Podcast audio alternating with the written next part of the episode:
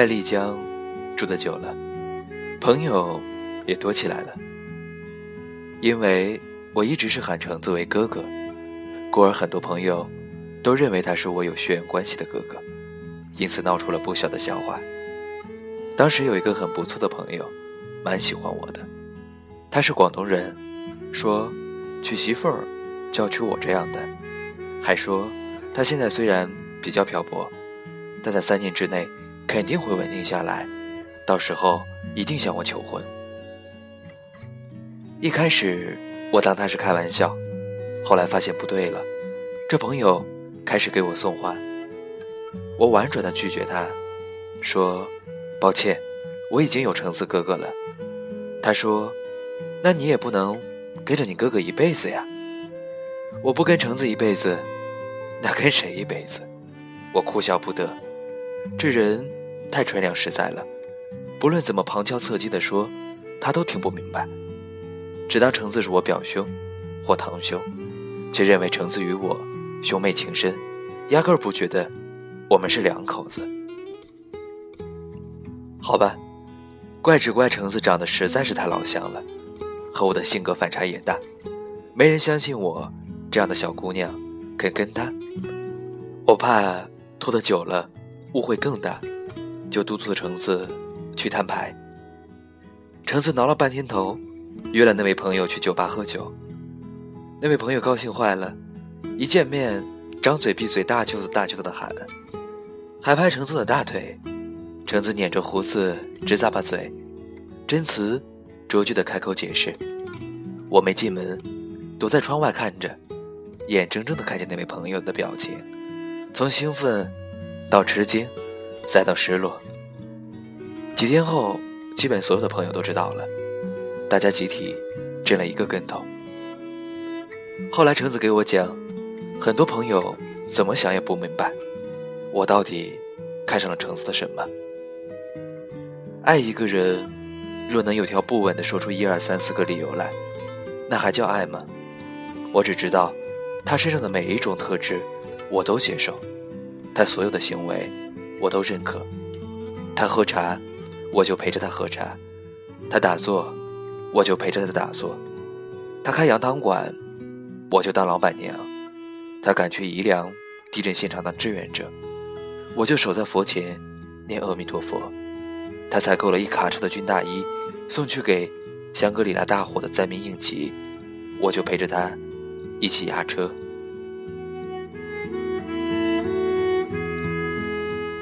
其实，除了朋友们，家人也不是很明白我所谓何求。我从小跟着爷爷长大，他疼我，怕我吃亏受委屈，他给我打电话说：“孩子，你辞去高薪的工作不怪你，你背井离乡去生活，我也能接受，只要你过得高兴，能过上好日子就行。你觉得，你跟的这个男人，他能让你过上好日子吗？”我对爷爷说：“爷爷，你知道吗？好日子不是别人单方面给的。我既然真爱他，就不能单方面的指望他，依靠他，向他索取。他照顾我，我也要照顾他，两个人都认真的付出，才有好日子。”我说：“爷爷放心好吗？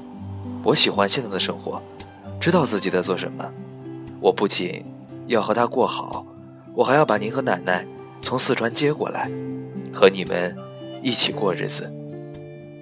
我打电话的时候，橙子在一旁泡茶，余光瞟瞟他，耳朵是支棱起来的。我挂了电话，他开口说：“这个。”我说：“橙子哥哥，您老人家有什么意见吗？”他咳嗽了一下，说：“这个，凡事。”还是名正言顺的好啊。接着玩笑的时候，问一问昨天的姑娘，为什么一边说爱你，一边嫁给了别人？接着，我不明白，拿眼睛瞪他。他端着一杯茶，抿一口，说：“回头爷爷来了。”咱总不能当着他的面儿非法同居吧，豆儿，咱们领个证去吧。我心砰的跳了一下，天哪，这算求婚吗？这个家伙端着一杯普洱茶，就这么求婚了？我说做梦，先订婚，再领证，再拜天地，然后生孩子，按照程序来，哪一样也不能给我落下。我的订婚仪式和别人不一样，我不需要靠鲜花钻戒、宾朋满座来营造存在感，也不需要像开发布会一样向全世界去证明和宣布。朋友们的祝福，一句话，一条信息即可。就不必走那些个形式了。我的生活是过给我自己的，编剧是我，导演是我，主演是我，观众还是我，不是过给别人看的。我知道，于橙子而言也是一样的。其实，对于每个人来言，这不都是应该，是事情本身该是的样子吗？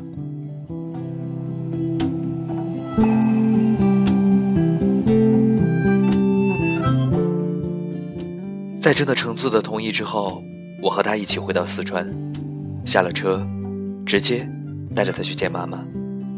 如果说真的需要见证和祝福，我只希望得到妈妈的祝福。从小到大，无论是开心或难过，我都会坐到妈妈的旁边，我陪着她，她陪着我，不需要多说什么，心里就平静下来了。妈妈，是我们订婚仪式。唯一的见证人。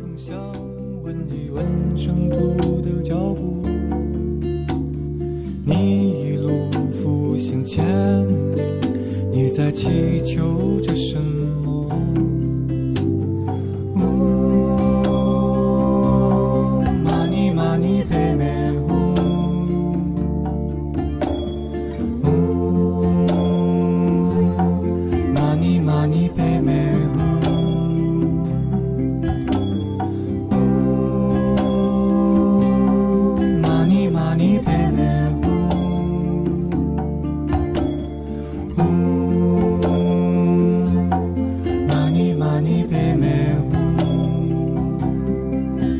风一吹，吹起了沉默。为什么不肯对我说？风一吹，吹起了眼泪。为什么？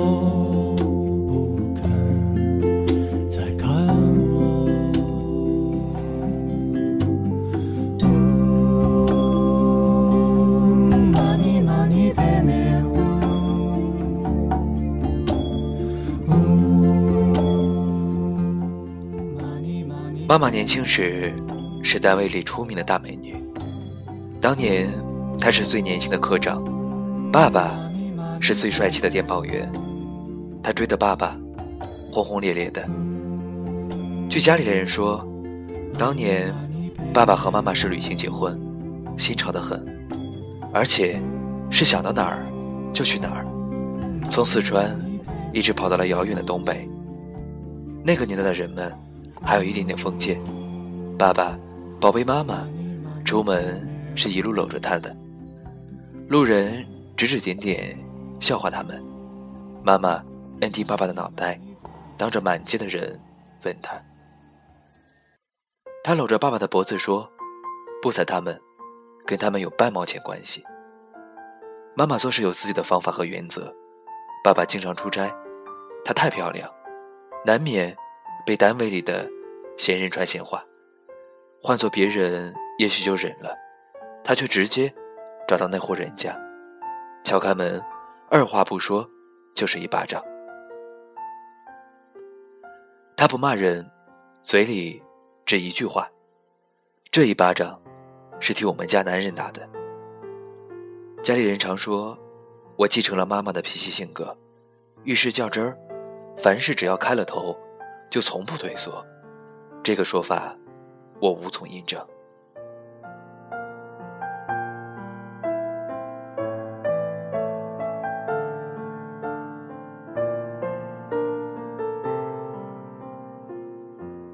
妈妈是在生完我十八天后过世的我出生在寒冬腊月妈妈的娘家人爱干净见她身上血污实在太多就给她简单擦了擦身。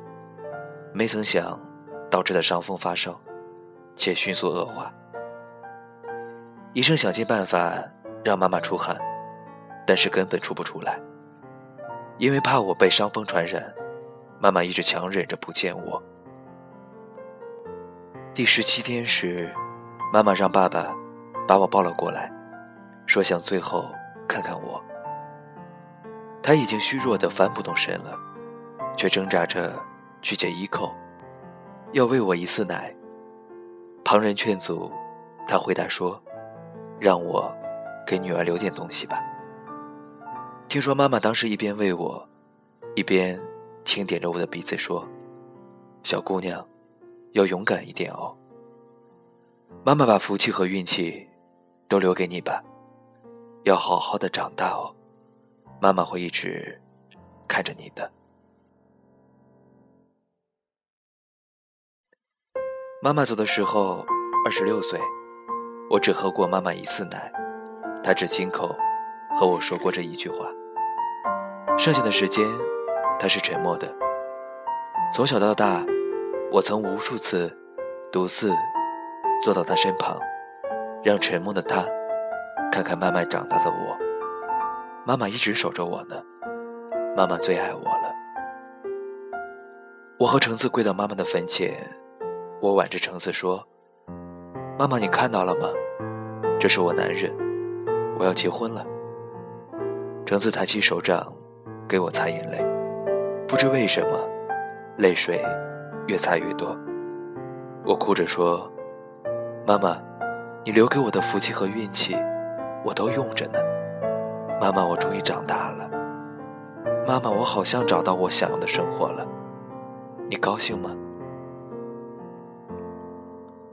我们在妈妈的坟前跪了很久，返程时我脚麻了，橙子背着我慢慢的走路，我揽着橙子的脖子，脸贴在他颈窝里说：“我不耽误你下辈子去当和尚，下辈子我不打算嫁给你，我只想这辈子和你把尘缘了了，你去哪儿，我就跟着你去哪儿，天涯海角我都去，水里火里。”我都去。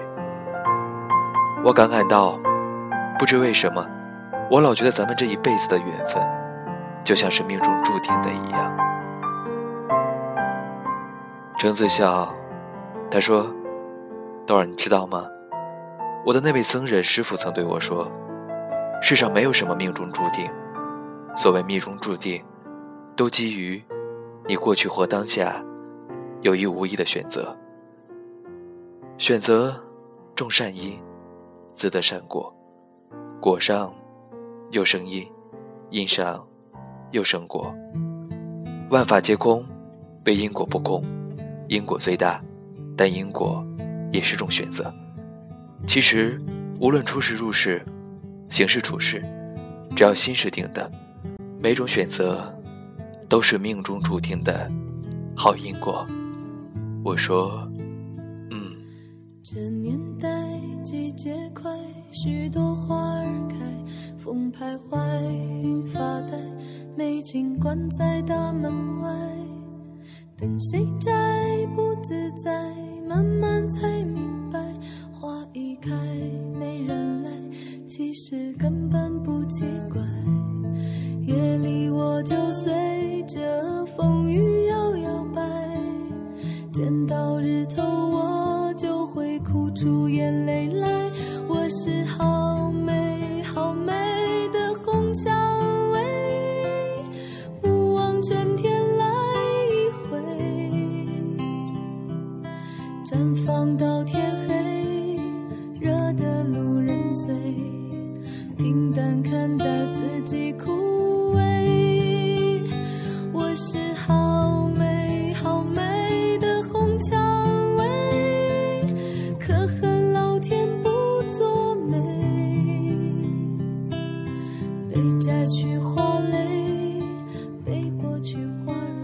碗里的羊汤早凉透了，一层油花。豆儿的故事讲了整个下午，我的屁股在门槛上坐麻了，他不让我起来，非要让我一次做个够。我说：“豆儿，我服了，你够狠，我没见过比你更较真的女人。我错了，我以后再也不坐门槛了，你饶了我吧，让我起来吧，好吗？”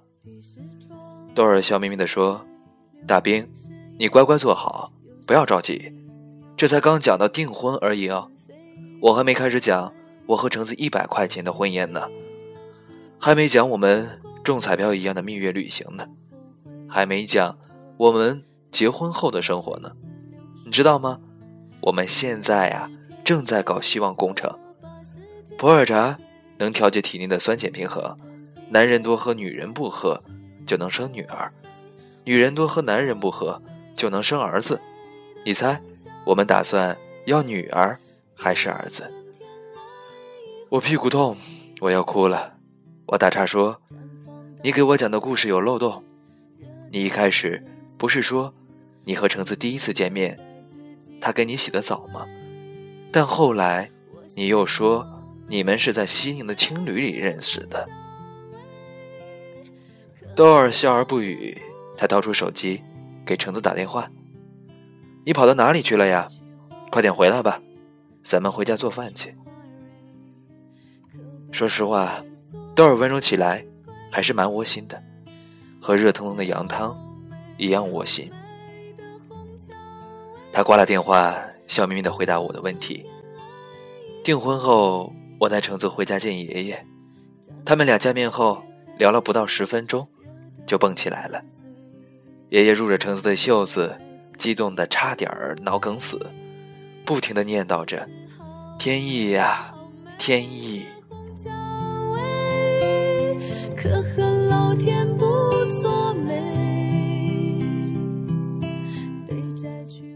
豆儿两岁时的一天，被爷爷放在大木盆里洗澡。那天有太阳，爷爷连人带盆把它晒在太阳底下。这时，家里来了客人。是从西北远道而来的远房亲戚，随行的还有一个九岁的小哥哥。大人们忙着沏茶倒水，寒暄叙旧，嘱咐那个小哥哥去照顾兜儿。小哥哥很听话的给兜儿洗了澡，然后包好浴巾，抱到了沙发上。他很喜欢豆儿，搂着豆儿哄他睡觉，哄着哄着。自己也睡着了。大人们不舍得叫醒他们，他们脸贴着脸，睡得太香了，美好的像一幅画。那个九岁的男孩不会知道，二十四年后，身旁的这只小姑娘会成为他的妻子，陪他浪迹天涯。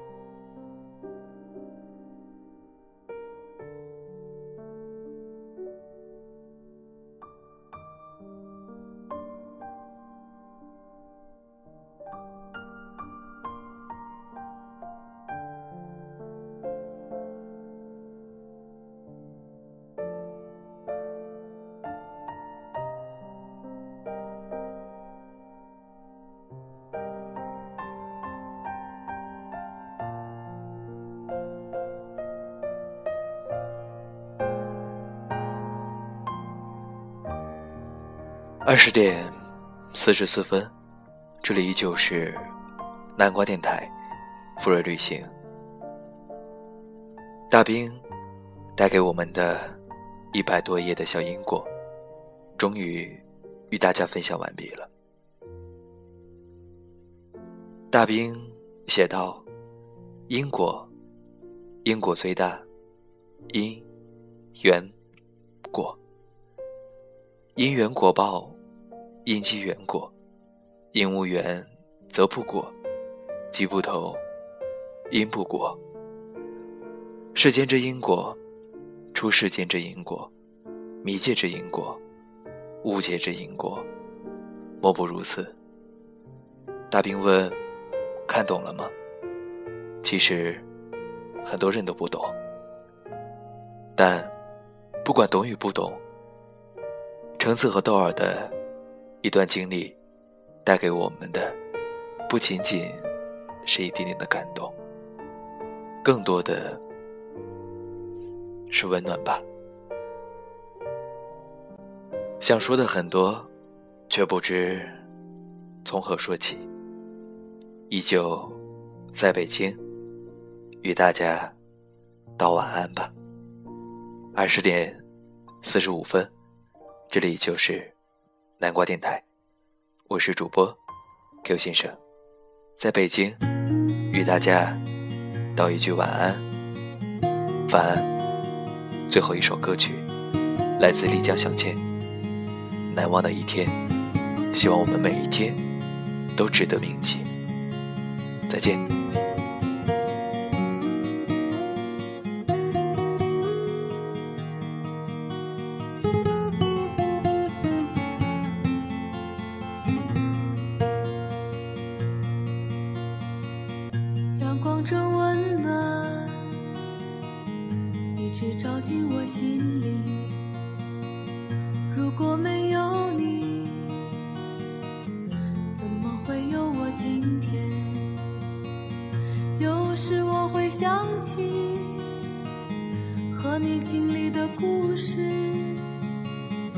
那些情景在飞扬，甜蜜又感伤。再次走过熟悉的地方。如今的你不知在何方，你曾给我的温暖感觉依然在我心。如果再见你，又是怎样的情景？我会将你再次拥进我怀里？